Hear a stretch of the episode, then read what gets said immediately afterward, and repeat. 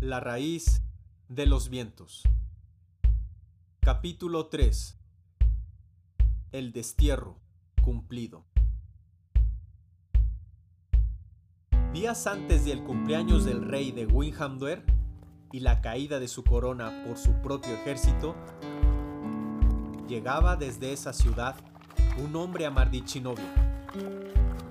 Era un guerrero experto, ya que nadie hasta esos momentos había podido viajar solo desde allá y contarlo. Antes de pasar a lo que hizo este viajero, permítanme hablarles sobre el pueblo de Mardichinovia, ya que es uno de los más antiguos de esta tierra.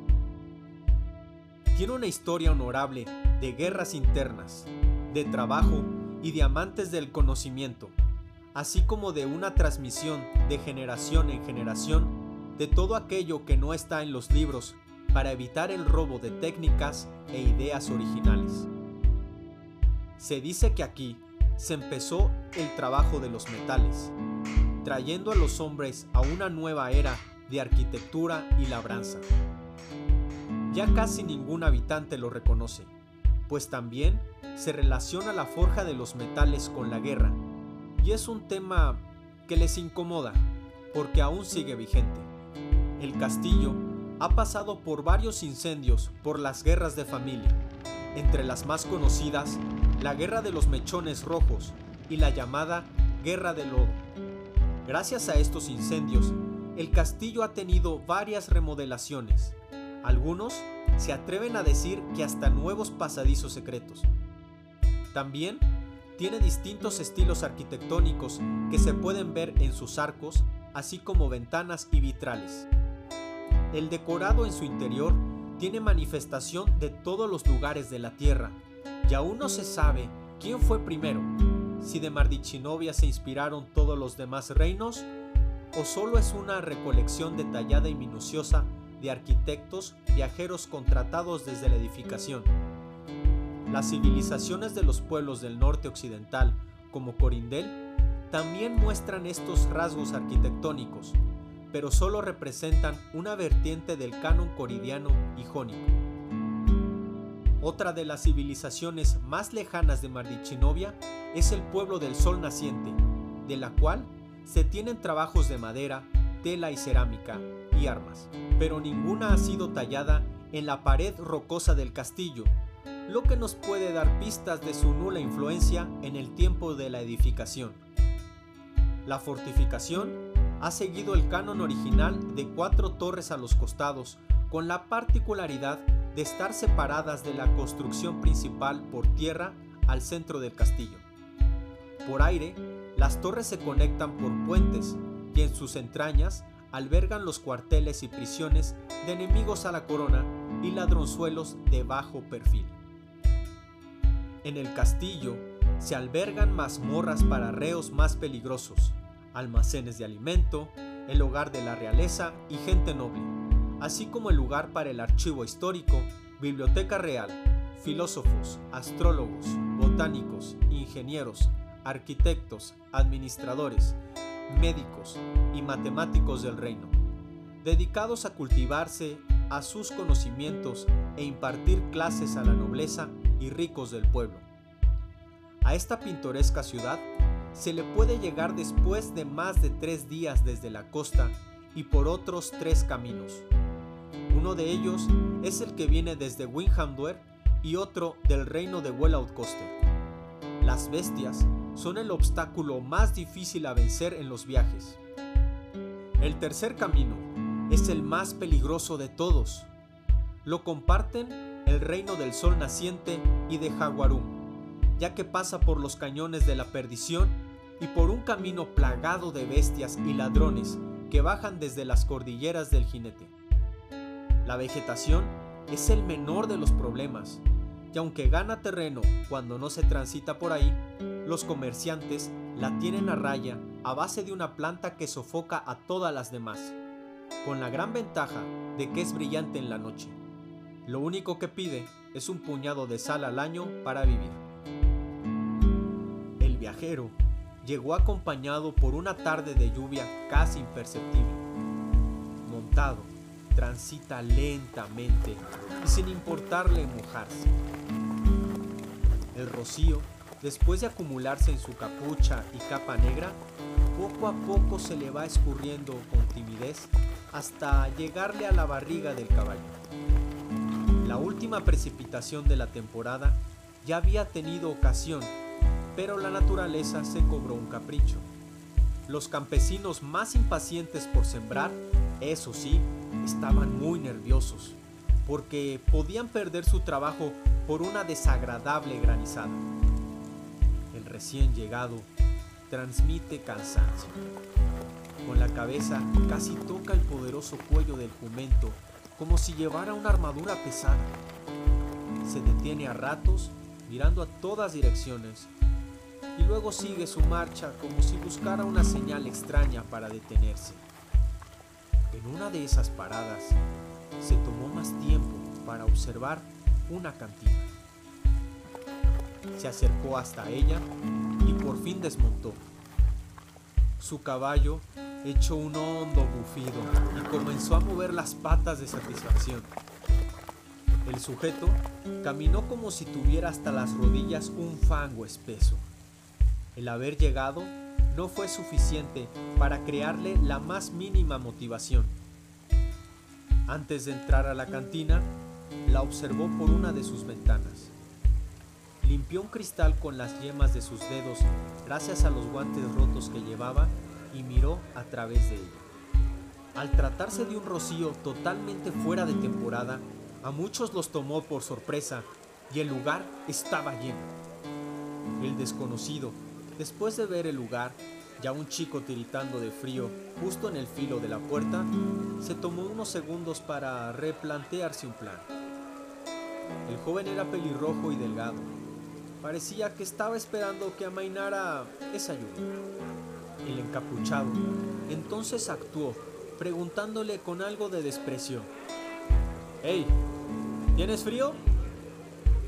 Él, castañando los dientes, separados como almenas, dijo con dificultad, No, no, no tanto, señor. Me alegro por ello. ¿Y por qué no entras para calentarte un poco? Solo dejan entrar si consumes algo o si estás acompañado por alguien que lo hace, respondió con un tono triste. Mira hombre, pues es tu día de suerte. Quisiera que me ayudaras. Yo en cambio te invitaré a algo en lo que se pasa la nube. El chico levantó sus pobladas cejas desconfiado.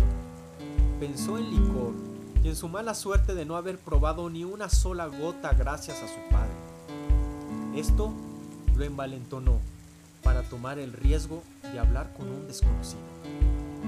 Al final de cuentas, ¿qué podría pasar? Estaba en un lugar rodeado de gente en su mayoría. Usted dirá en qué soy bueno. El desconocido, tomándole del brazo, le dijo con delicadeza. Me gustaría ponerme al tanto, ya que he oído muchas cosas sobre Mardichinovia. El pelirrojo salió un poco del pórtico para mirar unos segundos al cielo que no dejaba de chispear observó que no había ni inicio ni fin de la nube que lo mantenía ahí, así que se tranquilizó y vio oportuno hacer tiempo. Echó un suplido de aire caliente a sus manos frías y respondió. ¿Entonces acaba de llegar de un largo viaje? Sí. Viene de tierra adentro, ¿verdad? Claro que no. Eso sería imposible. Mintió el foráneo. Llegué desde la costa, en la última embarcación de comerciantes hace varios días. Yo y mi caballo trajimos mercancía, por ello... Por ello lo, nos ves tan cansados. Entonces está bien, señor. Vamos. El extraño se dio el paso al joven y los dos entraron al bar Escudería. Dentro había un agradable calor de humanidad. El bar estaba en su mejor momento. Los meseros hacían auténticas maniobras para pasar entre la gente. De inmediato, las gestas heroicas del pueblo que estaban colocadas en una de las paredes representadas por escudos, relucieron ante los iris azules del recién llegado. La capucha pudo ocultar su ligera sonrisa que le escurrió por sus labios. Se acercaron en el único pedacito de barra libre y de inmediato el desconocido ordenó al cantinero. Dame una botella de ron, pidió en tono serio. El cantinero, que era un señor delgaducho y alto, inclinó un poco la cabeza como buitre y preguntó, mientras entregaba seis cervezas listas a un mesero. ¿De cuál? Tenemos... Dame del mejor, apresuró el foráneo. El cantinero sonrió y se aventuró a intuir, como era su costumbre, del por qué pedía ese licor, preguntando, ¿un largo viaje? El extraño no respondió. El cantinero volvió a su ruda cara y cobró cliente sacó unas monedas de oro algo molesto por cobrarles antes de terminar, pero entendió que lo hizo por no contestar a sus preguntas. Respiró profundo y pidió. El resto lo quiero de pan, queso y jamón, que no sea de cerdo. La mitad para comerlo aquí y la otra envuelto para llevar. El cantinero, al ver un buen cliente, asintió con una sonrisa. Dio unas órdenes a unas mozas jóvenes y ágiles que despacharon enseguida su pedido. En esos minutos de espera, no se aventuró a preguntarle algo. Solo sonrió respetuosamente hasta que tuvo la bandeja lista. Nailil, gritó a una señora risueña que atendía. Le entregó todo perfectamente ordenado en una bandeja y le dijo, Llévalos a una de nuestras mesas de arriba. La señora vio al chico y sin borrar una sonrisa les dijo, Por aquí por favor. Las escaleras eran duras ya que no rechinaron ni siquiera con el peso de la mesera.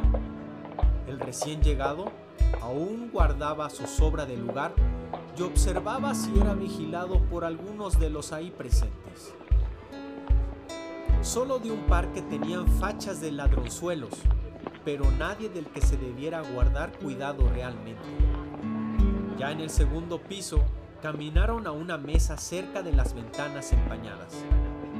Todos los que estaban ahí los vieron, pues cruzaron el lugar hasta una mesa del fondo. El chico no se daba cuenta de lo que estaba pasando a su alrededor por la emoción que vivía, pues, aunque era del pueblo, hasta esa tarde descubrió que existía un segundo piso en ese lugar. El recién llegado se quitó su primer abrigo que le resguardaba de la lluvia y se dejó otro que le cubría hasta la cabeza. Bien, señor, ¿por dónde quiere que empiece? Preguntó el joven mientras ponía un paquete que llevaba debajo del brazo sobre la tercera silla. El forastero sacó una botella de agua y le dio un trago moderado. Chasqueó en su boca mientras volteaba a ver retadoramente a los importunos que no les quitaban la mirada y usó el escupidero que estaba al pie del pilar de su derecha. Refrescada su boca, Dejó lucir su sonrisa agradeciendo a Nailil que ponía la mesa a punto para que los comensales se sintieran cómodos. Descorchó con gran pericia la botella y les puso un platito con todo lo que habían pedido en la barra para picar y se fue.